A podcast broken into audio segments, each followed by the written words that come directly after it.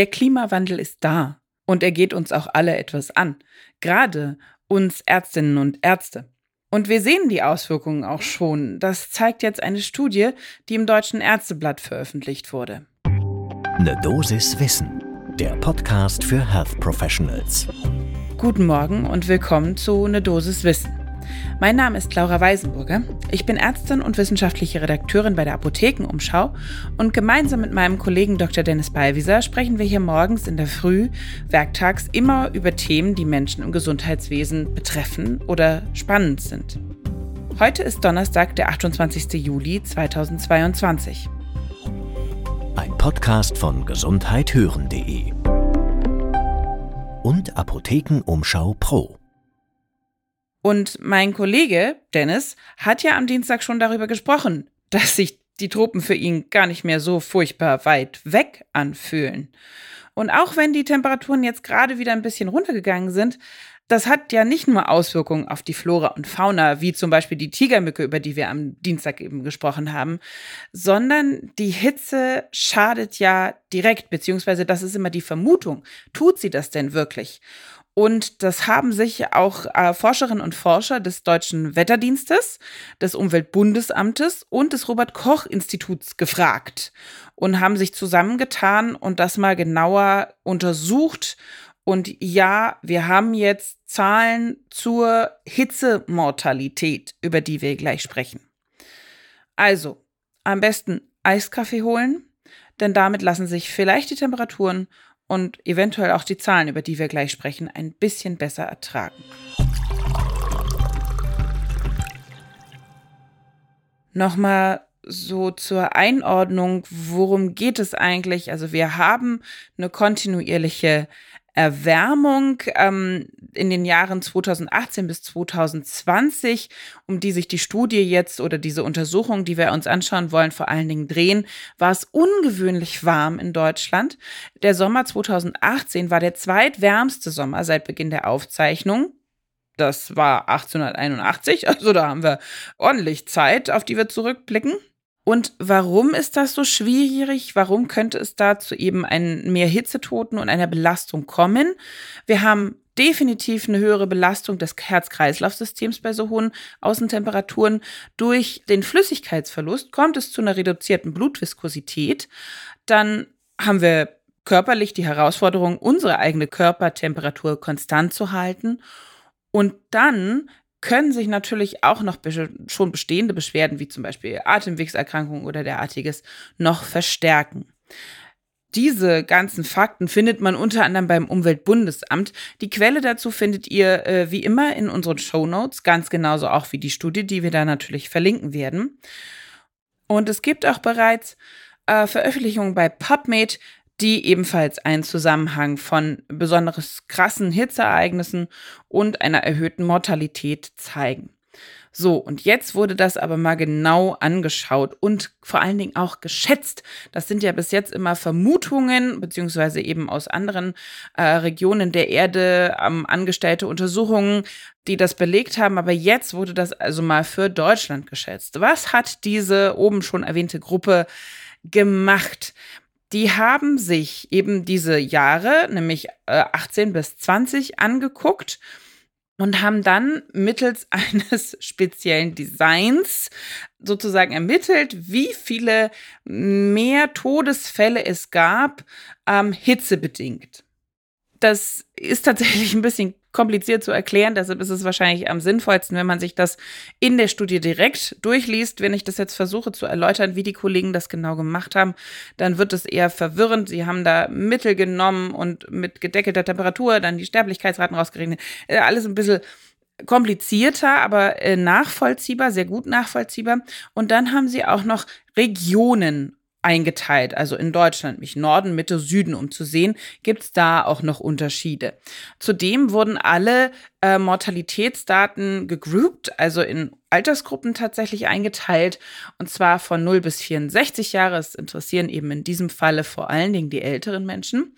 Dann 65 bis 64, 75 bis 84 und eine große Altersgruppe der über 84-Jährigen. Was kam jetzt bei dieser Auswertung mit, mit eben diesem Modell raus. Ja, wir haben eine erhöhte Anzahl von Sterbefällen. Definitiv. Das ist nachzurechnen oder eben aufgrund dieses Modells feststellbar. 2018 äh, hatten wir ungefähr 8700 hitzebedingte Sterbefälle in Deutschland, also 8700.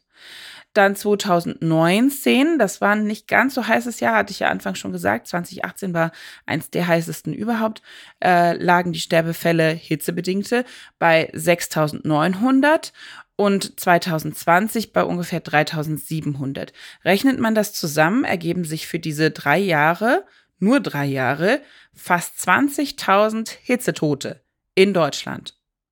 Und es fiel auf, dass insbesondere die über 84-jährigen Menschen da besonders stark von betroffen waren. Also die machten eine deutlich große Gruppe aus bei dieser äh, Mortalitätsrate. Und das war auch egal, wo man da wohnte in Deutschland, nämlich äh, Süden, Norden, Mitte. Da war die Quote für alle über 84-Jährigen doch deutlich erhöht. Die Studie zieht auch nochmal Vergleiche zu anderen Jahren, kommt da so ein bisschen zu dem Schluss, ha, vielleicht hat es über einen längeren Zeitraum, die betrachten nämlich dann auch 92 bis 2001 und äh, 2012 bis 2021, hat es da eventuell eine Anpassung gegeben, weil da scheint ein Temperaturanstieg nicht ganz so drastisch zu auch einem Mortalitätsanstieg zu führen. Da mutmaßen die Autorinnen und Autoren so ein bisschen, ja, gab es eventuell eine gewisse Anpassung in der Bevölkerung Bevölkerung, dass man sein Verhalten geändert hat, äh, besser luftigere Kleidung trägt, äh, sich besser schützt im Sinne von in den Schatten gehen und klimatisierte Räume aus, äh, aufsuchen. Aber also das ist tatsächlich mehr eine Mutmaßung. Äh, ähnlich sieht das auch Dr. Susanne Breitner-Busch. Sie ist Deputy Head of Research Unit im Environmental Risks am Helmholtz-Zentrum München.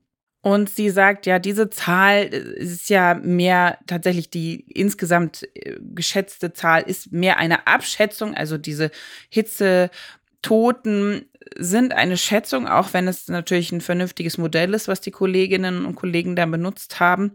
Sie sagt eben auch, ja, also hm, ob diese Anpassung wirklich stattgefunden hat, das, das muss man eher nochmal genauer angucken. Aber was vor allen Dingen ihr wichtig war. Sie betonte, ja, wir haben da leider auch in Deutschland noch kein besonders gutes System, mit diesem, mit diesen enormen Hitzewellen umzugehen. Zum Beispiel 2003, da gab es ja schon diesen irrwitzig heißen Sommer. Ich weiß nicht, ob sich da jemand dran erinnern kann. Für mich war das ein Sommer, wo ich meine erste Formulatur im Krankenhaus gemacht habe und ständig nachmittags am See lag. Also ja, ich weiß noch, dass das einfach sehr heiß war. Und da zum Beispiel in diesem sehr heißen Sommer gab es schon die ersten Etablierungen.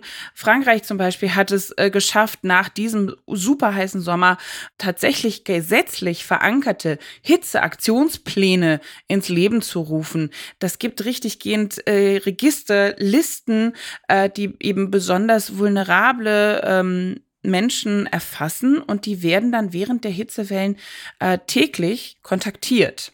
Das gibt es hierzulande ja nicht. Und dann haben wir auch noch gesprochen mit äh, Henny Annette Greve. Sie ist Professorin am Fachbereich Pflege und Gesundheit der Fachhochschule Fulda. Und auch sie sagte, sie überraschen die Ergebnisse jetzt nicht so wirklich. Ja, es gibt leider noch nicht besonders viel Prävention, also gleiche Kerbe wie unsere andere Expertin. Und auch ein weiteres Problem sieht sie darin, ja, das RKI, so langsam beginnen wir da mit ähm, dieser Thematik, dass sich da mehr darauf fokussiert wird.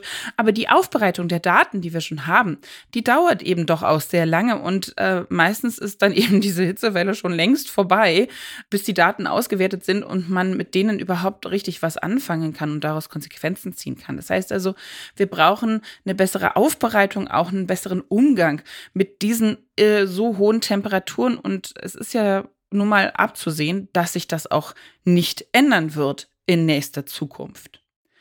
Was ist jetzt also das Fazit? Wir haben Hitzetote in Deutschland bereits gehabt in den letzten drei Jahren, aufeinanderfolgenden drei Jahren sehr hohe Zahlen, über 20.000. Wir wissen nicht so genau, ja, gewöhnen wir uns dran, gewöhnen wir uns nicht dran, das ist unklar. Uns fehlen definitiv Präventionsmaßnahmen und da ist so ein bisschen der Anknüpfungspunkt, was kann man also selbst machen? Als Praxis im Krankenhaus ist das deutlich schwieriger, aber wenn man eine Praxis hat und natürlich, und das ist immer der springende Punkt, auch die Kapazität da ist, dann lohnt es sich, eine Liste anzulegen von eben den Menschen, die besonders gefährdet sind aufgrund Vorerkrankungen oder aufgrund ihres Alters, also über 80, dass man da eine Liste hat, wo man sagt, alles klar, jetzt waren wir hier schon, wir steuern auf eine Woche zu, die ist kontinuierlich 30 Grad und mehr heiß, die rufe ich mal an. Aber das muss natürlich jemand koordinieren, das muss jemand übernehmen, das, da muss jemand die Liste pflegen. Das ist also wieder viel Arbeit, die bis jetzt auch äh, natürlich noch gar nicht äh, vergütbar ist, weil es gibt ja gar keinen Plan in Deutschland. Da ist also noch viel, viel, viel zu tun. Und mit diesem eher unbefriedigenden Ergebnis schließen wir jetzt hier diese Folge. Eine Dosis Wissen, das war's für heute. Und zugleich äh, haben wir jetzt auch gerade die vorletzte Folge gehabt vor unserer Sommerpause. Danach kommen wir natürlich wieder. Sommerpause beginnt ab dem 1. August, geht dann bis zum 13. September. Da gibt es dann wieder frische Folgen. Und damit ihr die nicht verpasst, abonniert uns doch am besten jetzt gleich nach der Folge einfach auf den Folgen-Button klicken und dann bekommt ihr sofort, sobald die erste Folge nach den Sommerferien draußen ist, wieder eine kleine Nachricht auf euer Handy oder wo auch immer ihr uns hört, dass es weitergeht. Ein Podcast von gesundheithören.de und Apothekenumschau Pro.